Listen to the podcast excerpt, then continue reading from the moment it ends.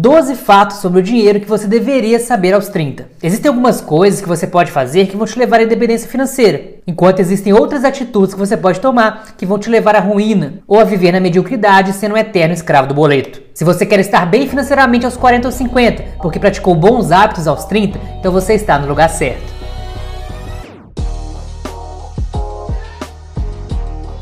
Meu nome é André Araújo, eu sou engenheiro investidor. Fato número 12: crianças são caras. Quando se trata de perspectivas da sociedade que moldaram a nossa forma de enxergar o mundo, existe mesmo que no seu subconsciente aquela sensação de quando você chega nos 20 e tantos ou 30 e poucos que é hora de ter filhos. Porém, sendo bem sincero, criar uma criança custa bastante dinheiro. Agora, bastante dinheiro é muito relativo e não dá para se ter uma ideia exata de quão caro é. Agora, se eu te dissesse que criar um filho pode custar cerca de 1 milhão e 300 mil reais? O estudo americano publicou um relatório recentemente mostrando que para um casal de classe média americano, o gasto para criar apenas uma criança era de cerca de 233 mil dólares. Em reais, isso daria 1 milhão 284 mil 855 reais, o que daria cerca de 71 mil reais por ano. Isso contando do nascimento até os 18 anos. Isso sem contar com qualquer pagamento que possa haver de faculdade, né, ou com qualquer gasto após os 18 anos.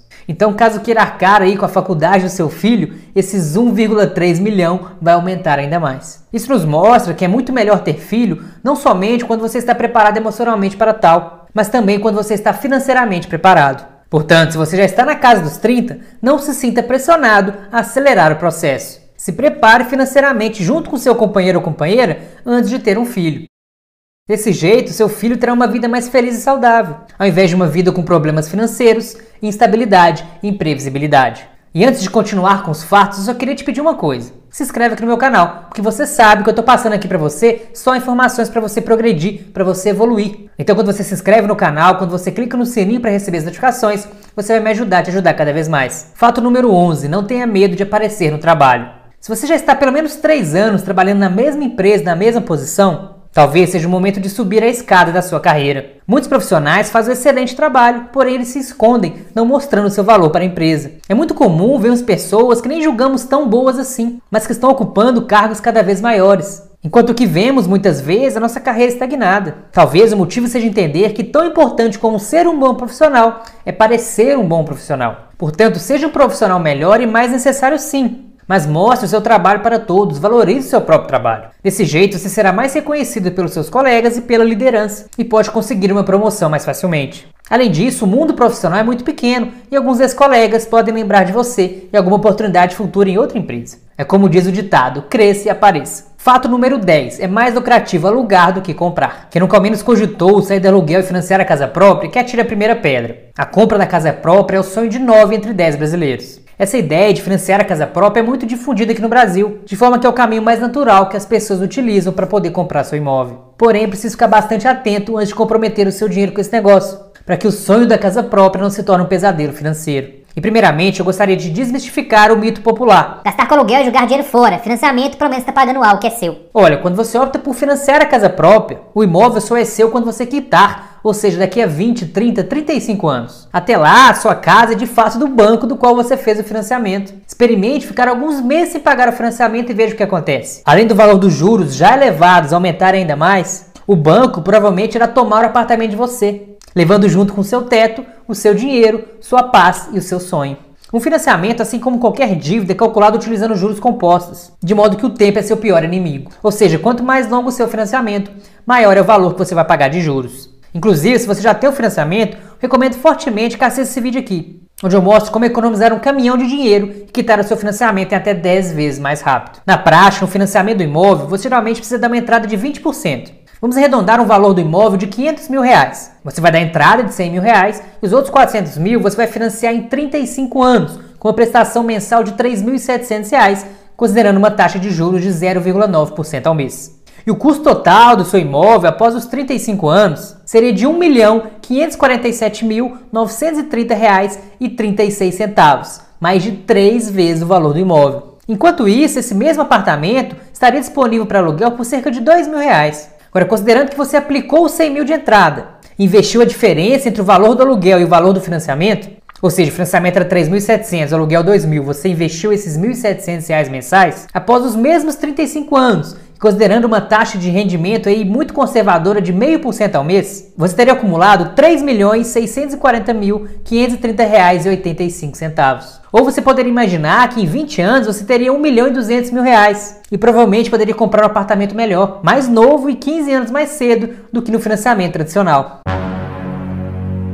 Claro que nós estamos considerando aqui a inflação, o que faria com que a diferença fosse menos absurda. Porém, de todo modo, é fácil perceber que é muito melhor ter os juros compostos a seu favor do que eles contra você, não é verdade? E além dessa parte financeira, eu tenho outro vídeo aqui no canal em que eu contei mais 7 motivos para eu preferir alugar do que comprar o imóvel. Vou deixar o vídeo aqui no caixa para vocês. Fato número 9. Invista na sua saúde e na sua educação.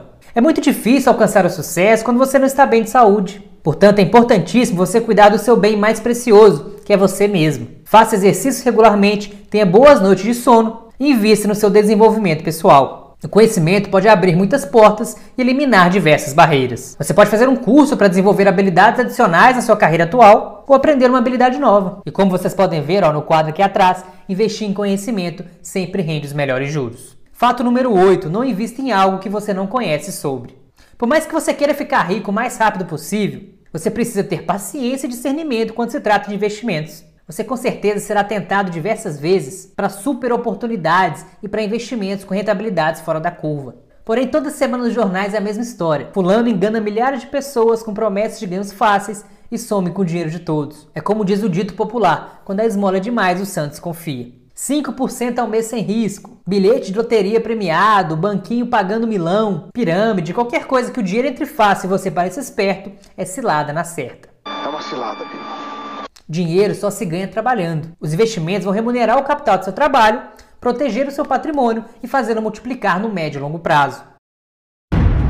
Muito mais do que isso, se prometer o ganho rápido, é por ilusão, risco alto e ferro. E se der certo então no começo, pior ainda, porque você vai aumentar a aposta e o tombo vai ser maior no futuro. Fato número 7. Compre itens de qualidade. Sim, eles vão custar mais caro mas roupas e itens de qualidade vão durar muito mais tempo do que aqueles mais baratos. Então, o custo-benefício acaba sendo maior comprando itens mais duráveis do que comprar itens baratos, mas que você tem que comprar de novo e de novo. E se conseguir comprar itens de qualidade em promoção, melhor ainda.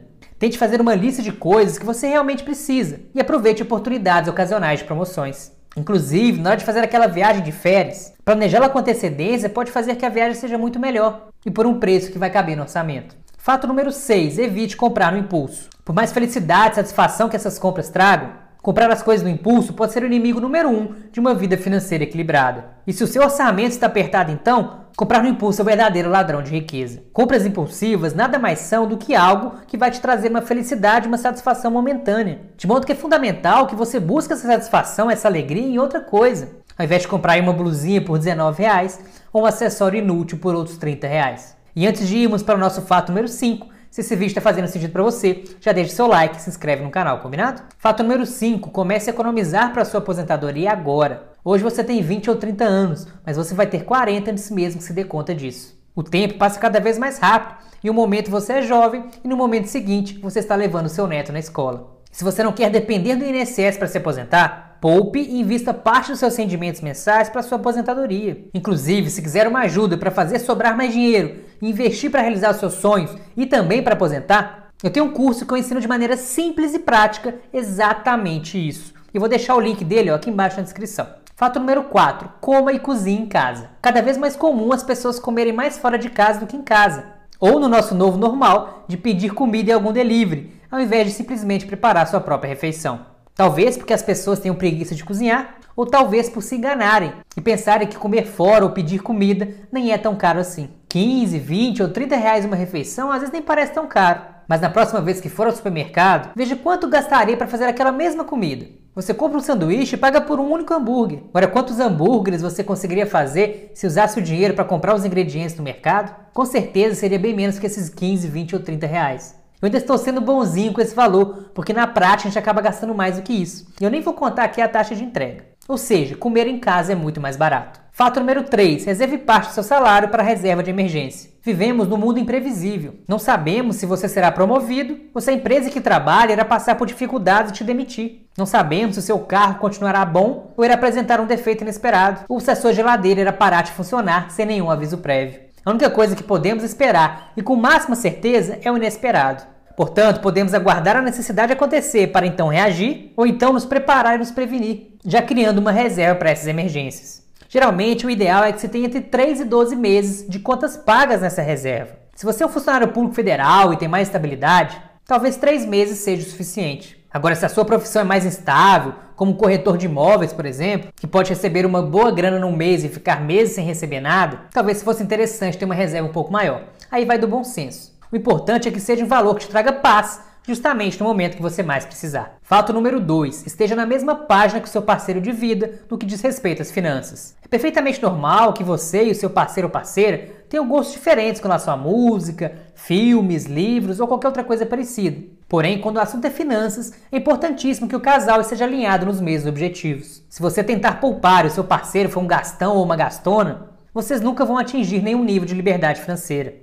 Converse com seu parceiro e faça um orçamento familiar. Tenham objetivos financeiros comuns e decidam como vocês vão alcançá-los. Se precisar de uma motivação para começar, tente começar planejando uma viagem, por exemplo. A chance de que ambos se comprometam com o plano é muito maior quando os dois saem ganhando com as decisões. Fato número 1: um, encontre uma renda passiva. É ótimo você ter um emprego que paga suas contas. Porém, em nosso mundo tão instável, é sempre melhor ter várias fontes de renda diferentes. Por isso, vale a pena você desenvolver novas habilidades e desenvolver alguma habilidade extra que te traga mais dinheiro, mesmo que no médio prazo. Lembre-se que quanto antes você começar, mais cedo conseguirá essa grana extra. E quem sabe você ainda não descobre uma nova paixão ou essa renda extra acaba virando sua atividade principal? Saiba que isso é mais comum do que você imagina. E além disso, tente explorar diversas formas de investimento. Ter uma carteira de investimentos blindada e diversificada, incluindo ativos geradores de renda, pode ser fundamental para que sua renda passiva seja cada vez maior e a sua liberdade financeira esteja cada vez mais próxima. Faltou alguma coisa? Se sim, comenta aqui embaixo qual fato extra você adicionaria. E já compartilha esse vídeo com aquela pessoa que está ali próximo dos 30 anos. Um grande abraço e até o próximo vídeo.